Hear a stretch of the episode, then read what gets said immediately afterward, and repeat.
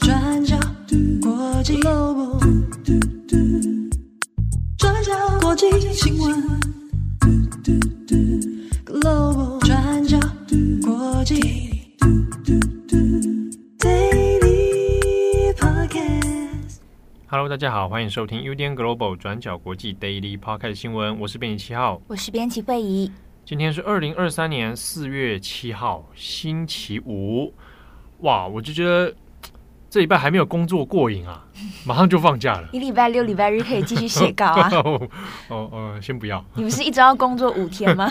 哦，对哈、哦，应该连续五天。对啊，所以你六日可以再继续写稿，我帮你校稿啊。哦，但我星期一会校。好，好，这个希望大家也能够保保保护一下身心健康。啊，可能大家问说，哎，啊，最近都没有听到那个木仪的声音啊。木仪他这个这个外出取材啦，好不好？出国取材了，对，啊，所以可以大家期待一下，他之后这个带回满满的这个 国际新闻回来。你不要陷害他，他想说回来到底要讲什么给大家听？哎，他不知道他在国外的状态下会不会收听 Daily Podcast 哦。我看到他还在看 BBC 耶，我说你你入魔了，大家压力大，怕回来跟不上啊。哦，有可能，有可能。好，那祝福大家了哈。OK，那今天四月七号，我们来更新两个啊重大的国际新闻。首先第一条，我们来看一下马克宏访问中国。那在昨天四月六号星期四啊，那这个这个时间呢，马克宏已经见到了习近平，双方有一个单独的会谈。那我们来稍微谈一下这个会谈大致上说了一些什么，那以及在法国或者在外交界啊，怎么来评价这个事情哦？好，我们先看双方呢是在昨天星期四的下午傍晚的时候，那双方呢有了一个会谈。那根据这个官方的说法，就是习近平跟马克宏呢两个人之间有一个坦率而且友好的这个会谈内容。好，那在这个会谈里面呢，除了谈到了中法双方在政治、在经济啊、商业等等，还有文化的合作项目之外哦，那这一次马克宏有特别，当然还是针对了乌俄战争的问题，当面的再去跟习近平做了一些意见的交换。那比较特别的呢是马克宏哈，在这个会议上面，那也有特别讲说。他说：“我知道你可以啊，我们可以指望这个中国哈，指望习近平来让俄罗斯回归理性，恢复理性，然后呢，把所有的人都带回到谈判桌之前。好，那这个这样的说法就是说，哎，希望习近平哦能够发挥他的影响力啊，他跟普丁的关系比较友好啊，他是不是可以请习近平去哎施展一下，然后让。”这个普丁啊，恢复理性，然后大家可以重回谈判桌，好好坐下来谈。那意思就是不要再有战争了哦。好，那这个是马克宏的说法。那习近平呢，在这个联合记者会上面哦，那他其实是重申，就是说啊，双方要保持理性冷静啊。那这一连串的说法，其实跟先前的中俄声明是差不多的。但也比较特别的是，在这个联合记者会上面呢。哎，网络上可以找到影片啊，还有各家外媒其实有现场在拍哦。那习近平的谈话大部分就是靠这个念稿啊，那这个就是很呃中国官员的既定模式啊，他一定会有一个呃稿子，然后呢照稿来演出啊。但马克宏就不是啊，马克宏就看起来他有一点在脱稿，而且他对话的时候呢会不时的望向习近平啊，或者是望向台前的这个与会人士哦。那根据这个媒体啊，政治媒体 Political 啊，他的一些分析呢，他们也有在记者在现场，他们的记者的说法是，现场其实出现了一个蛮微妙的气氛，就有感觉到习近平似乎有一点点不耐烦。这个不耐烦出自于马克宏的脱稿，好，那他开始呢发言的时间变长了。那就记者的说法是。似乎不在预定的这个范围里面哈，就是他应该是照既定的行程来走，但是呢，他超时了。马克宏超时，那在这超时的内容里面，大部分讲到的就是跟乌俄战争有关，所以呢，有可能不是在习近平预期的一个事件里面。哦，那看起来会有一点点哎烦躁啊，会有一点点不耐。那马克宏当然还是反复的强调是说，呃，要维持和平啊，责任和平的责任啊等等。好，那之后习近平唯一一个比较特别是说有针对核武的问题哦，就说他不可以使用核武啊，这一点是坚决不可以使用的。那外界解读通常还还是把它摆在说这个俄罗斯啊，近期在白俄罗斯这边的核武部署哦。好，我们看到马克龙当然是很积极的，希望扮演一个穿梭外交的角色。但是呢，就在他跟习近平的联合发表会之后，莫斯科也发表了一个声明。莫斯科的声明里面是说，中国的确可以有扮演调停的角色，这个角色是关键的，好，是有重要的。可是啊，他就可是，乌克兰的情况是相当复杂的。那当前呢，俄罗斯别无选择，只能选择战争。目前没有和平解决的途径，这是莫斯科的说法。而且就在这一个联合的发表会之后啊，莫斯科给了这样的一个一个态度出来哦。那先前讲的马克宏所期待的，是不是能够中国来居中扮演一个调停角色？但是莫斯科马上就给了一个很强硬的立场啊，说没有和平解决途径，俄罗斯是被迫选择战争的。好，那。这个事情出来之后，当然大家会外界会检讨，那马克龙这一次去中国到底是所为何来？哦，你到底达成什么样的成就？因为呢，就表象上面来看，看起来是没有办法去动摇，包括中国的这个任何的决策。那你也不太可能催动中国去向这个俄罗斯来施压。这表面上看起来是这样子哦，所以我们看到 Political 或者是 BBC 所给予的这些分析的评价里面，都认为说，就这一点上来讲，哈，就乌俄战争的调停上来讲，它其实并没有，并没有什么任何作用哦。那唯一一个看起来好像有一点点这个曙光的是，哎，习近平有表态说，他愿意跟泽伦斯基可以来电话会谈，可以来谈一谈，不过要等到时机成熟的时候。那所以，即便是有这种态度善意的释出哦，那看起来进展也并不是很大。那这件事情就让人想到说，就在去年，大家应该还有印象，二零二二年的二月初的时候，马克宏也是非常积极的在扮演穿梭外交的角色。好，那二月七号，当去年的时候，二月七号，马克宏还跑到了莫斯科跟普丁一对一的会谈。那那个新闻照片，就当时也也有很多人在讨论哦。两个人坐在桌子前面，但是这个桌子隔得非常非常远啊。那这会谈长达五个多小时啊。那有部分内容其实并没有细节的公开啊。但当时候哦，在去年那个时候，马克宏是可以说信心满满。他就说当面跟普丁交换了很多意见，那主要是希望说那个时候快要开战哦，大家都在紧张，都在准备。那希望是不是普丁可以缓一缓，把这个危机的时刻我们往后推迟哦？那马克宏当时还讲，普丁有当面跟他说答应了这件事情，就是诶可以啊，就是我们可以来谈一谈哦。那我们就不要那么紧张，不要马上动。那事后的结果大家也都看到了，就事后结果是普丁没有放弃侵略，所以在二月之后呢，他还是发动了这个对乌克兰的攻这个战争行动哦。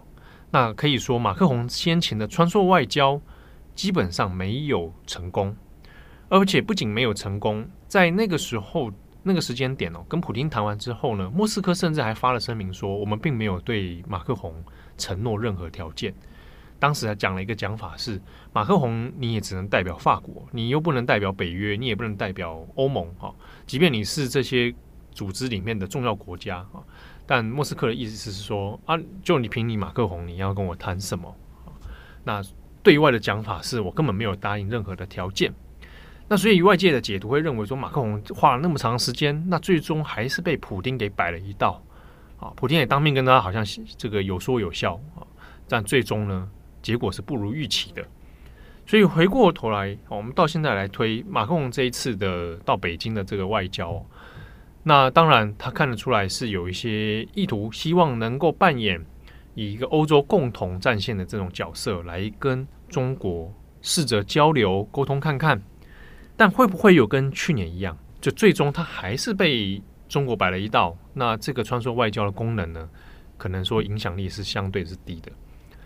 那在法国的国内，呃，有一些媒体啊，电视媒体或者像是这个 France Twenty Four 啊，他们就有一些政治分析家也在讨论，之中就有蛮有意思，有人指出说，马克宏这次的行程刚好，当然就是碰上台湾总统蔡英文访问美国。那为什么马克宏啊？有人就质疑说，马克宏在这件事情上没有特别跟习近平提到台海问题，你都回避了台湾。那但事实上，大家都知道，中国的一些战略行动是维系在台海问题上面的。那法国啊，作为这个印太安全的中当中也很扮演重要角色的国家，回避了这件事情，是不是有一点点不好呢？哈，它反而没有没有发挥作用，是不是有点退缩了？那另外也指出说，那过去西方国家对于中国的一些人权问题，在这一次以前都还是会提一提啊啊，就算以前梅克尔访问的时候，也还是会加加个两三句啊，中国这个人权问题如何如何。但这次马克宏并没有啊，所以在法国国内的讨论里面，对马克宏这一次的做法是觉得有一点点不以为然啊。那当然。他也并不是说完全没有成就，因为这一次带了很多的商业代表团，那的确也签署了很多未来的合作项目。好，但是就乌俄战争或者做作为这个区域安全的调停上面，那看起来马克宏目前是没有取得什么成果的。好，那关于这一次马克宏访问中国的新闻呢，也可以参考我们网站今天的过去二十四小时。好，那我们有文字版的一些详细的说明。好，那今天的下一则我们要来讲美国在阿富汗撤军的审查报告。那大家应该还有印象，美国在二零二一年八月在阿富汗撤军，最后呢是让塔利班全面掌管阿富汗。那当时候拜登政府也是遭受各方的抨击。那有些人认为拜登的撤军决定是对的，那结束了美国最长的军事行动。但也有人抨击拜登呢是在阿富汗留下了烂摊子。那现在，美国撤出阿富汗，在今年八月也要满两年了。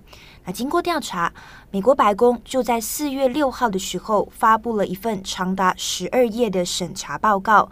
报告的结论，简单来说，就是把撤军的责任都归咎在川普政府身上。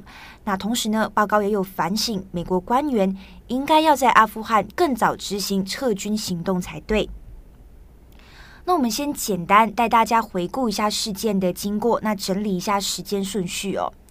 那在二零零一年的九一一袭击之后，美国跟盟友就进驻了阿富汗，展开了美国最长的军事行动。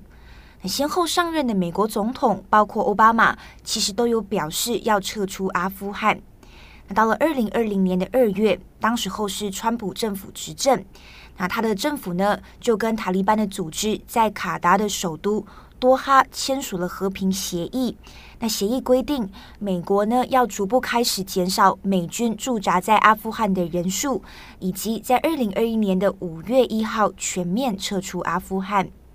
那后来美国选举，拜登上任之后，拜登就在二零二一年的四月宣布会遵守撤军的约定。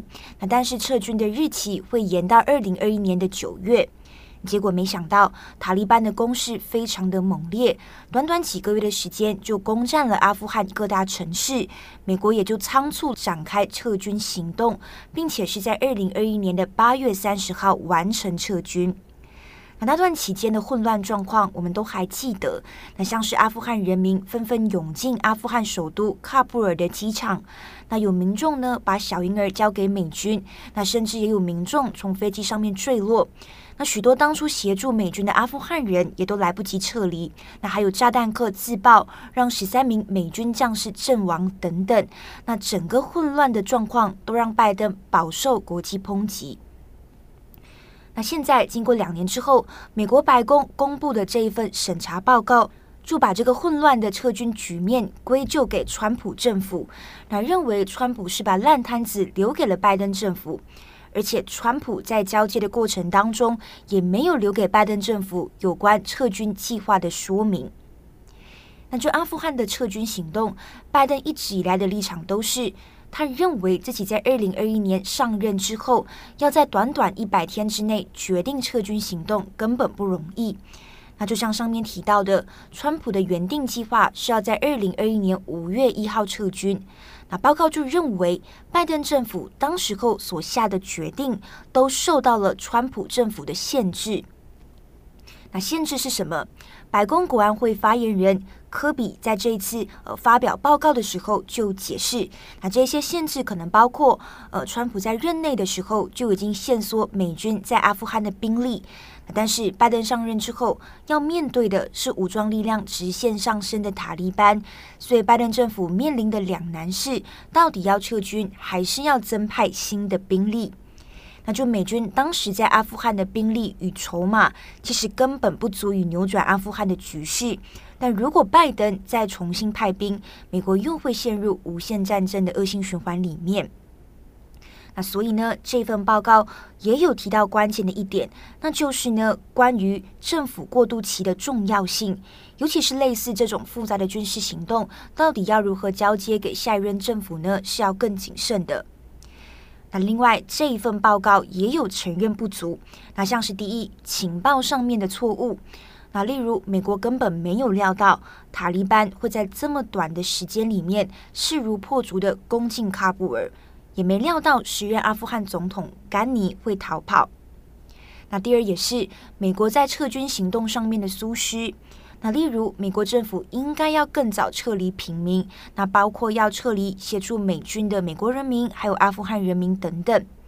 那所以，科比也有表示，美国有从这次阿富汗撤军行动吸取了教训。那科比就指出，政府现在呢会优先考虑在安全局势全面恶化之前尽早撤离。那科比举出的例子就是乌克兰。大家可能还记得，在二零二二年二月二十四号，俄罗斯入侵乌克兰之前，拜登早在二月初就已经不断警告在乌克兰的美国人要马上离开。好，那当时候美国从阿富汗仓促撤军之后，拜登的立场其实一直以来都跟这份报告的结论相去不远，那也就是把责任归咎在川普身上。那在这一次的审查报告公布之后呢，也有记者问科比，那所以拜登是不是应该也要承担撤军的责任呢？那科比的说法是，这份公布的审查报告不在于问责，而是关于理解。那科比呢，并没有明确表示拜登是不是要负责，但是他的回答是，拜登是总司令，他绝对对美军的行动以及他所下的指令负责。那我们总结一下，那这份报告是由国务院和五角大厦呃针对撤军决定还有行动所进行的审查报告。那目前呢已经发给了国会，那预计完整的机密报告之后也会跟众议院还有参议院的委员分享。不过也因为这份报告很大程度上是在帮拜登政府辩护。所以公布之后，川普呢也有在自己的社群平台上面抨击，那措辞也是相当的激烈，那就说这是白宫们的笨蛋正在玩的假讯息，那把他们在阿富汗的失败归咎在自己身上，那是拜登政府他们应该要负责才对。那除了川普，共和党人像是众议院外交事务委员会主席麦考尔也抨击拜登政府厚颜无耻的粉饰他们在阿富汗的失败。好，那以上大概就是呃美国在阿富汗的审查报告。好，感谢大家的收听。那这个礼拜的重磅广播，嗯，啊，那会来聊到一个新闻事件哈，就是可能大家有的人有注意到，前一阵子有聊过美国佛州、佛罗里达州的一些小学或者中学啊，通过一些。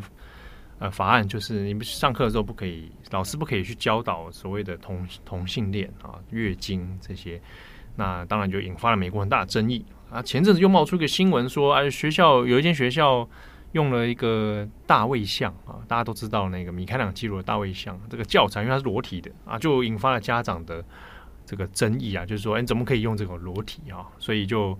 弄到这事情就小事就弄弄闹大，结果弄到校长都辞职啊！但这个事情哦，蛮有趣的，有一些有一些蛮值得爬书的点。我们这礼拜重磅广播呢，呃，会有我编辑七号，那还有我们的专栏作者哦，瓦堡学院的两位作者是王建安跟戴玉文。那我们会来针对这一个事件的前因后果之外，也来谈一下嗯，很多人就觉得，哎，小学教艺术，我们讲到大卫像他裸体的，应该没有什么关系吧？好但是有的人就觉得他色情，那我们还是就是从艺术学的角度来回来看，那为什么大卫像非裸不可？我觉得也可以稍微跟读者们介绍一下瓦堡学院的呃两位作者的背景。他们其实对于图像学非常的有研究。大家如果到我们的这个专栏上面看他们过去的作品，他们其实对于呃图像的解说，反正对于图像非常有一套自己的理解方式。对，那这是他们因为本身就是艺术史出身啊，嗯啊，其实就是我的学长跟学姐啊，好、哦、两位这个 我的学崇崇敬的学长跟学姐。嗯，嗯，好，那所以我们这礼拜会来谈一下这个议题。那也欢迎大家哦，可以来收听。今天我们傍晚就会上线。嗯，在听的时候呢，可以先做一个准备，手边准备一下大卫的图像啊，正面的、背面的都要有。好，我们从头讲到脚，感觉很有趣。对对，还可以，还可以。而而且因为讲到这个，就是大家各自我们喜欢的题目啊，所以不小心讲太长了，所以这一集可能会稍微长度长一点。好，再稍微浓缩一下。好，所以欢迎大家来听。然后呢，上个礼拜大家应该有听的，我们在访问端传媒的总编露露。好，那这边也要提醒大家，我们在这一集里面有特别端传媒帮大家准备了这个优惠的方案哦，就是给转角读者的这个专属优惠码。所以你如果现在订阅端传媒的话呢，那是有八折的优惠的。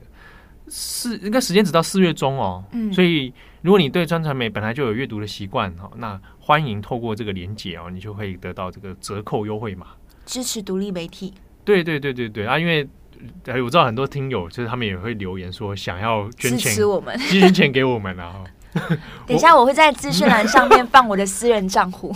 对，但我们是很开心的啊！当然是说，呃，如果 收钱，哎，收钱的话，他就会跟你来啊。不是，我是说，还是你要一起放？哦，一起放是不是啊？不是啊，因为因为毕竟转角，我们我们的这个经营方式比较不一样啊，嗯、就是说让大家可以呃尽可能的免费阅读哦。谢谢大家的心意啦。也但也因为可能就是全免费阅读，所以我们文章常常被一些网站抄走，就觉得超不爽。对，全文转走哦，全文转走哎、欸，真的是台湾台湾的网站还追得到哦，可以去用法法律去追啊。那中国的网站狂盗我们的文章，我真的是受不了。对，会议好几篇也被被盗走，对不对？他们怎么不倒着我们谈新疆的那个文章呢？你们如果抓那篇，我我愿意免费授权，直接送，对不对？还有我们很多讨论习近平的问题的文章，他们都不抓，哎，真是啊。那总之呢，就是如果大家喜欢端传媒的话，欢迎透过这个链接来订阅，机会难得。嗯，那这个还没听到上一集的朋友，也可以欢迎听听看啊，就是谈谈。端传媒也从二零一五年开始到现在有一段时间了。好，我我有听完了，我觉得两个就是因为露露是总编嘛，然后你现在也变成主编，所以两个就是我还是比较后辈哦。不是，我觉得两个就是主管阶级的人在聊。不是，我觉得你们从原本的当时是用创作者吧，记者，然后对呀，从记者，然后到了另外一个 level 的时候，他们在对于做新闻上面有怎么样的对对调整。对，失去了什么，得到了什么，这一块蛮有趣的。我失去了好多，没有，因为因为像端传，因为他要他要掌管的那规模当然还是不一样。我我们转角才加我才四个人，对不对？嗯，对，而且我们也不用去管说 这个月会有多少钱进来。我那，端传媒要烦恼的事情就哇可多了。对，而且大家应该也都知道，其实知道端传媒会有一些压力，政治上的压力是存在的。哦那那个压力就非同小可。所以经营起来是不容易啊。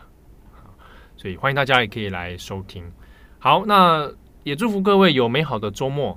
我是编辑七号，我是编辑会议，我们下次见喽，拜拜，拜拜。转角国际 g l o b